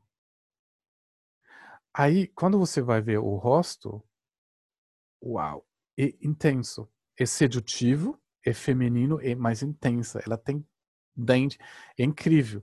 Os ornamentos assusta. Uma mulher tão intensa, tão sedutor, uh, adorado assim com as coisas mais terríveis e mais bonitas. É absolut, absolutamente incrível. Então vai essa ponte. É tão intenso que o cabelo fica em pé, que fica chama em volta. você não pode ignorar isso. Certo? Aí vai essa ponte. Ela está chamando tanta atenção, tanto para um homem, tanto para uma mulher, que você não pode ignorar isso. Então, qualquer coisa que você vai ver é algo que você conhece. É algo que você não acredita, mas você conhece. Então, nesse momento, você não pode esquecer. Então, você começa a acreditar que isso é uma qualidade sua. É a mesma coisa com o Buda da medicina. O azul tão fundo, que está apaziguando qualquer tipo de, de doença, o som do mantra, não, você não acredita que você é azul, que você é Buda da medicina, mas você sabe que tem uma coisa que vai sarar, que vai curar, que vai apaziguar. Você sabe que quando uma coisa fica inflamada, tem uma coisa que, que pode, assim, apaziguar essa inflamação. Você sabe disso. Então, quando você vai essa ponte, você entra em contato com isto. Tipo, um dia você não precisa mais dessa ponte. Mas agora a gente vai essa ponte. Essa intensidade. Cara, os, os gurus, cada geração produziu o mesmo desperto. E agora, é agora. Eles, eles estão aqui. Você conversou com um. Então, você já você já está dentro disso. Você nem pode mais sa sair, né? Você você poderia se fugir, mas você nem conseguir fugir tão longe. Então você já está aqui. Então é muito menos complicado. Então quando você entra em contato, todas essas dúvidas vão subir. Então todas as dúvidas têm que subir. Todos os julgamentos que você é, não é, nunca vai conseguir, se não consegue. Claro, vão, vão, vão. Isso vai ter que subir. Quando você vai deixar essas dúvidas subir e sair de você? Então, agora é a hora. Então, quando você se coloca sob a proteção, pode ser que uma doença sobe, mas com certeza as dúvidas, as ideias, os julgamentos vão subir para passar. Então, de novo você vai à ponte. De novo você acorda essas qualidades. Não é bem assim que você vai se visualizar com um pouco estranho assim, mas quando você entra em contato um, com a Vajrayogini, com, com a Buda da medicina, isso te lembra, né? Isso te dá um toque das qualidades que você tem. Então, claro que você vai continuar assim nessa nessa forma, mas também você vai continuar com dor de palma porque isso acordou em você, né? Uh, você já você já está você já está grávida de tudo isso. Aí só deixar isso nascer.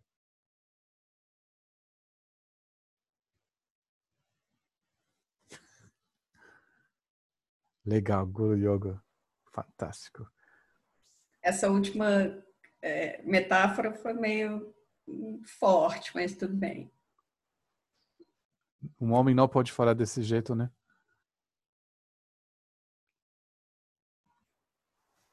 Não, não, não acho que, que seja isso, não. Vamos, vamos para a próxima pergunta. Muito obrigada, Guilherme. Eu recebi essas instruções também quando a gente começou. E, uh, eles falaram, não, mas você já é você já é grávido, né? bastante estranho de falar. Mas uh, quando você você reconhece que você é grávido de, de dor de palmo, uh, ela vira sua mãe. É, é, muito assim estranho de falar desse jeito. Por isso ela se chama a mãe de todos os Budas. É, isso muda, isso muda. Tá, tá dentro, tá, tá aparecendo, né? tá se espalhando. E é irrevertível. Aí assim nasce um Buda, sabe? Uh, e não é assim exatamente, é, exatamente lógico, por isso também o que eu falo não é lógico, mas faz sentido. É provocador, é. É. É, é provocador.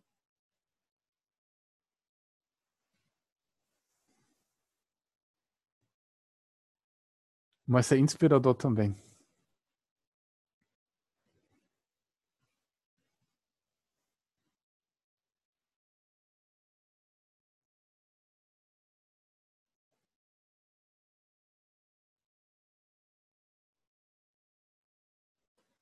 Bom, não sei.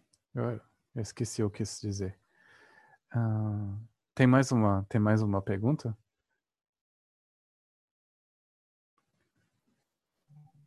Eu até não sei se é exatamente uma pergunta, uma dúvida, mas é assim. É, os Budas, cada um deles tem qualidades. Você sempre estressa isso, que a gente tem que se fixar nas qualidades, não na pessoa em si, mas que a qualidade é o mais importante. Aí, eu acho que para mim é muito mais fácil eu me conectar com a qualidade do que com o próprio o próprio Buda ou ser inspirador, não sei. É, então, quando você faz uma prática, essa coisa de você se inspirar num guru ou num, num mestre por causa de determinadas qualidades, que todos eles têm várias qualidades maravilhosas, é, eu não sei exatamente como é que fico eu se para mim, assim, sabe, eu falo, poxa vida, eu quero me conectar com a compaixão. Eu sei que tem o Buda da compaixão lá, que tem o Tirenzi, mas é, como é que fica isso? Assim, qual que é a importância de eu conectar com o guru ou com o mestre e não simplesmente com a qualidade em si? Entendeu minha dúvida? É, eu Quer dizer, eu, eu acho que sim. Um, pra, eu acho assim, uh, é, para as qualidades podem se mostrar, uh, precisa um, certas condições. Uh, nós precisamos nos lembrar dessas qualidades. Se a gente não lembra dessas qualidades, uh, as outras preocupações vão me roubar esse momento. Eles vão velar a nossa consciência. Então, nós precisamos um, um momento onde isso é possível, na meditação, na reflexão. E uh, essa qualidade, hum, como vou dizer, Durante quase 24 horas por dia, nós não acreditamos que temos essa qualidade, que nós precisamos ser algo para merecer. E a mensagem aqui é que nada, nada disso. Você poderia se abrir para essa qualidade agora. Só a nossa identificação com o contrário é tão forte que falta espaço. Daí, uh, não todas as linhagens budistas trabalham, por exemplo, com é, visualizações e divindades. Você pode fazer isso perfeitamente sem. A gente usa. Né? Uh, eu gosto. É, eu sou, assim, uh, muito visual e eu acredito que tem uma linha de transmissão. Eu acho que uh, o que vai alimentando, fortalecendo a minha prática é essa linha da transmissão, aonde a realização dessas qualidades não são só um objetivo ou um sonho ou um plano, são a realidade. Eu acho que eu vi isso no olho do Gendro Rinpoche.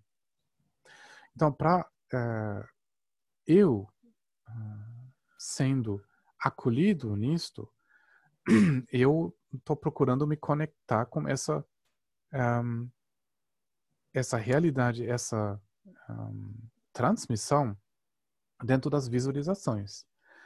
Então, o meio da comunicação é Chinese, e a realidade do Chinese. Então, isso tem esse efeito em mim, que isso me ajuda de lembrar essa qualidade, mas não só uh, lembrar dessa qualidade, mas lá eu posso me soltar nela, nessa visualização. Então, esse soltar, eu acho, não é assim que só eu que faço. Eu acho ali tem o campo dos mestres espertos, que gerações e gerações dos mestres usaram né, a prática, por exemplo, da Vajrayogini ou do Chinese para esse processo. Então, esse campo é real. Tem uma, uma, uma rede que me acolhe. Aí eu acho que eu, em aspas, eu consigo me entregar e nisso, porque eu estou sentindo, é real. Uh, é, é algo que os meses estão segurando. eu não sei se, se faz sentido. Eu vejo assim a, a força ou de se conectar com uma bênção. É que não é só você faz isto, você mexe com os seus padrões, você faz a sua prática, né? você solta uma coisa, depois lembra uma coisa. Uh, Para mim é mais forte de se conectar com a realidade disso. Que é, para mim é o Kamapa, o Guru Rinpoche. Então eu não vejo a Chinese como algo diferente que a expressão do Kamapa.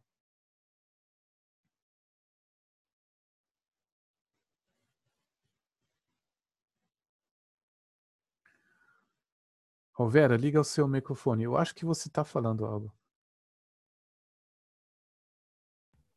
Pronto. Isso. Ouvindo? Uhum, agora então, sim. eu acho que a minha dificuldade um pouco é porque eu, eu retomei agora há pouco tempo a, os seus ensinamentos, e assim, aqueles, aqueles mestres mais conhecidos, a gente tem mais facilidade de você mentalizar, de você é, se envolver assim na prática. Mas é que eu tenho sido apresentada a tantos outros que eu falo, meu Deus do céu, sabe? Assim, às vezes você fala assim alguns nomes que eu vou lá procurar no Google para saber qual que é esse. Entendeu? Uhum. Antigamente até tinha um, tinha um dicionário, não sei se você lembra, não sei se foi o Lundrup que fez na época, né? Eu tinha um, é, para a gente procurar esses termos, mas tem alguns que você fala que eu realmente não conheço. Então, eu falo, bom, eu, eu fico com esses que eu já conheço, né? Ou então eu vou pensar na qualidade desse ser que ele mencionou, sabe assim? É, então, as, as histórias, né? É, é, eu tenho agora várias biografias, né? Uhum. Uh, são em, em, alemão. Eu acho que uh, pode ser uh, que nós puxamos do alemão pelo um tradutor digital, o Deep por exemplo, traduz para o português, aí depois junto a gente vai corrigir se tem umas dúvidas, né? Para ouvir um pouco das histórias. Um, o, esse processo hum, na tradição tibetana eles chamam namtar. Então você você tem com vários meses, né? Você você tem um, uh, quer dizer a, a história Hum, às vezes eles ficaram com uh, secretário, então ele estava escrevendo. Eu, eu, vi isso, gente, é incrível. Ele foi lá, o mestre, ele falou sobre não sei o que, e tinha tantas pessoas de lá, tinha tantas mulheres, tinha tantos monges, tinha monges, blá blá blá. Foi uma doação feita de uh, tantos quilos de manteiga, de tantos sacos de chá, de tantos uh, iaques de não sei o que, e de tantas botas e de tantos chapéus. Listas e listas listas de detalhes de coisas e que aconteceu e quanto tempo foi. Então, incrível, assim, muito burocrático. Mesmo o alemão se assusta. Depois tem uh, o, o que a gente chama namtar. E nam quer dizer completo e tar a liberação. Aí nessa, nessa história, uh, você vai conhecer o mestre no caminho do seu despertar. As dificuldades que ele encontrou e foi desafiado por no seu espírito, ele fez a prática, sim, aí depois falta comida, mas ele ficou e depois só comeu ortigas, né? Aí isso é a história do da da liberação, do despertar dessa pessoa. Daí, nessa história, você vai lendo a história, né? isso vai assim criando umas coisas, como o mestre ele uh, depois ensinava, superou os obstáculos. Então, isso reforça, você se conecta com a sua inspiração.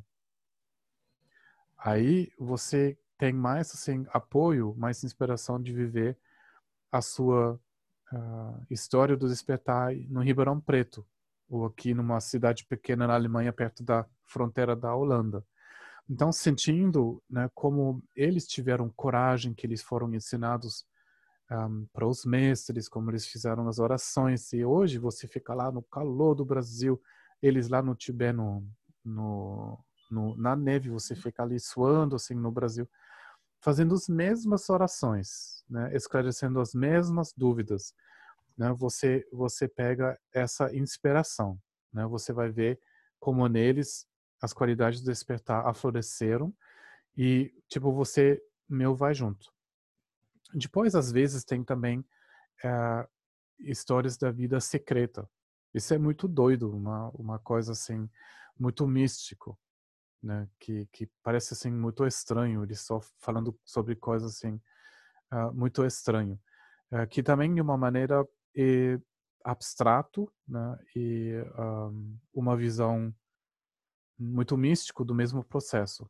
Né? Então você pode ter tipo uma conta assim de o que a pessoa fez, quantas ovelhas ela encontrou no caminho. Tem a história da completa liberação da pessoa e tem essas histórias secretas que, que mostram as visões, o que estava acontecendo no momento do despertar da pessoa. Então, lendo isto, uh, você pode ver que isso rega, alimenta a sua inspiração, isso alimenta a sua coragem né, de não importa onde você está, se você está com frio, que você está suando, você passa por esse mesmo processo. Né? Daí eu tenho várias histórias, né, também eu sempre conto um pouco né, do, dos, dos meses, para você pode assim ver é, uh, esses meses dessa, dessa luz. Né? Durante o retiro, é, durante esses sete anos, eu não estava lendo outra coisa, eu estava lendo só isto testes da meditação e histórias dos mestres. Mentira, né? Vou, não vou dizer. É, no, no, ano novo tibetano, uh, você pode fazer o que você quer. Você, você faz uma sessão da prática, depois você faz qualquer coisa. No primeiro ano do retiro, você tem um dia. Aí, segundo, dois. E terceiro ano, três. E eu consegui de, de ler o Senhor dos Anéis nesse tempo. Pratiquei uma sessão, o resto foi... foi porque é muito grande assim, eu fui lendo muito rápido porque eu quis saber o que acontece no final, a completa liberação da Terra do Meio.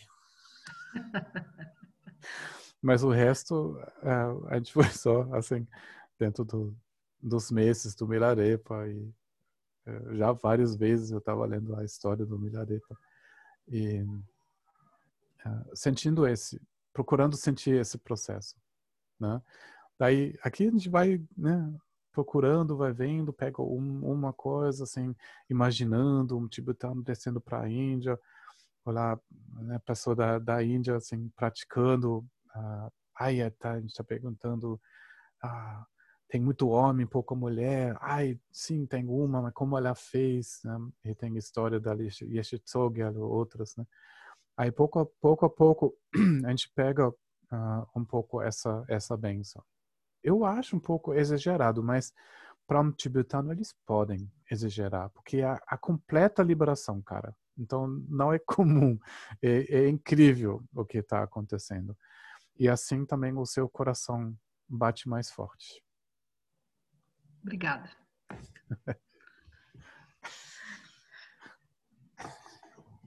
Bom, talvez a gente vá meditando ou tem mais uma pergunta, deixa eu ver. Não, acho que foram todas as perguntas. Que coisa, que pergunta boa.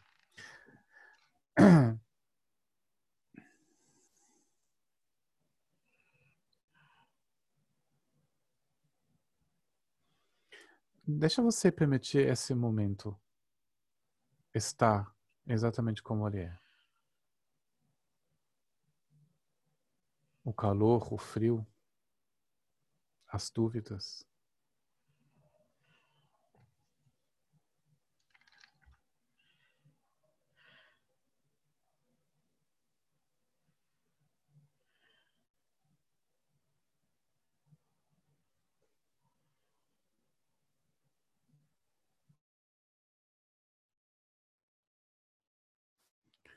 E simplesmente assume o seu lugar.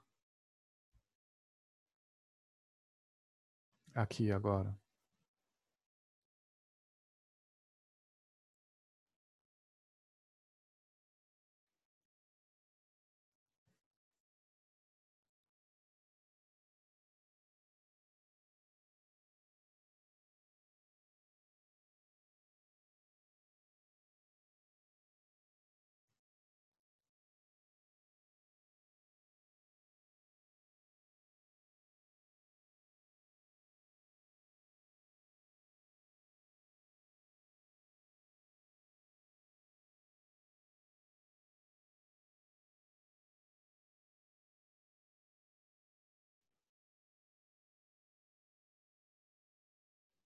Deixa você se repousar no meio de tudo isso.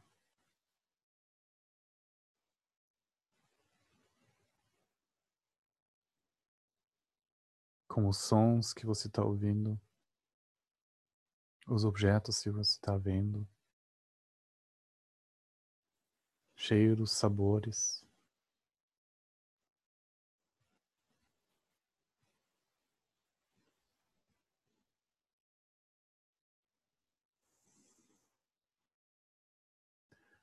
Sentimentos, pensamentos.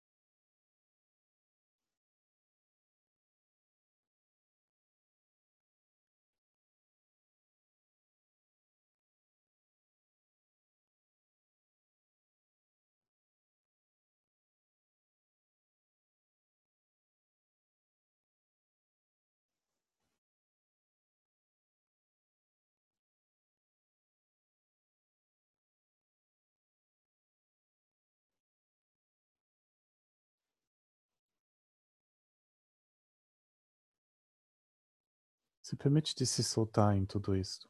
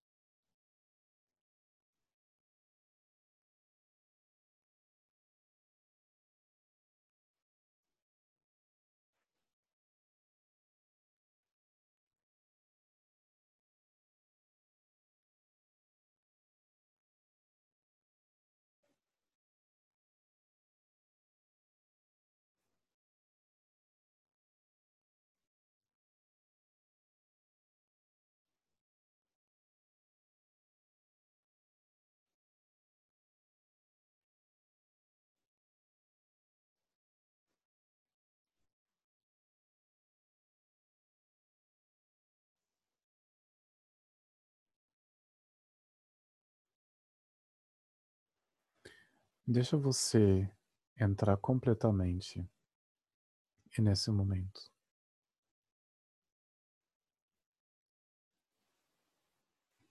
Até saber aonde você passa para o próximo momento.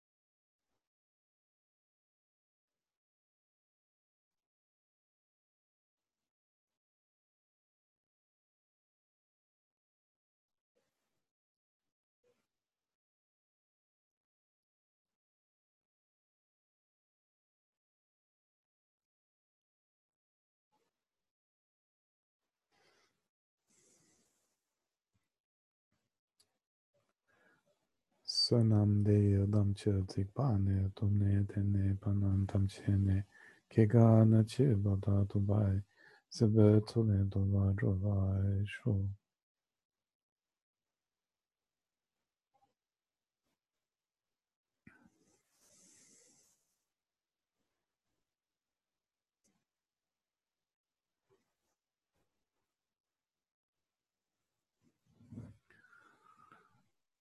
Muito bom ver Obrigada, vocês. Obrigada. Obrigada. É. Mi, tô pensando em você, viu?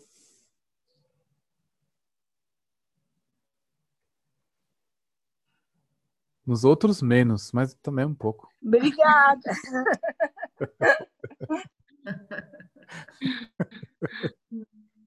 Obrigada. Tá bom. Gente, a semana que vem uh, eu vou estar lá no Ecaiano, no Grüner Baum. Né? Tem um, um curso lá. E uh, eu acho que a gente vai se ver só a outra semana, não essa próxima, mas a outra semana.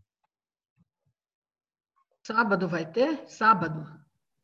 Não, eu já vou é, viajar lá para sul da Alemanha, né? Lá no Freiburg. Tá bom. Né? Amanhã vou para Hennef, aí depois uh, a gente vai viajar lá. Talvez eu vou ficar uns dias lá. Mas eu acho que é a outra semana, né? Uh, em duas semanas a gente pode continuar como Buda da Medicina. Boas atividades para você. Obrigado. Boa tchau. Tchau.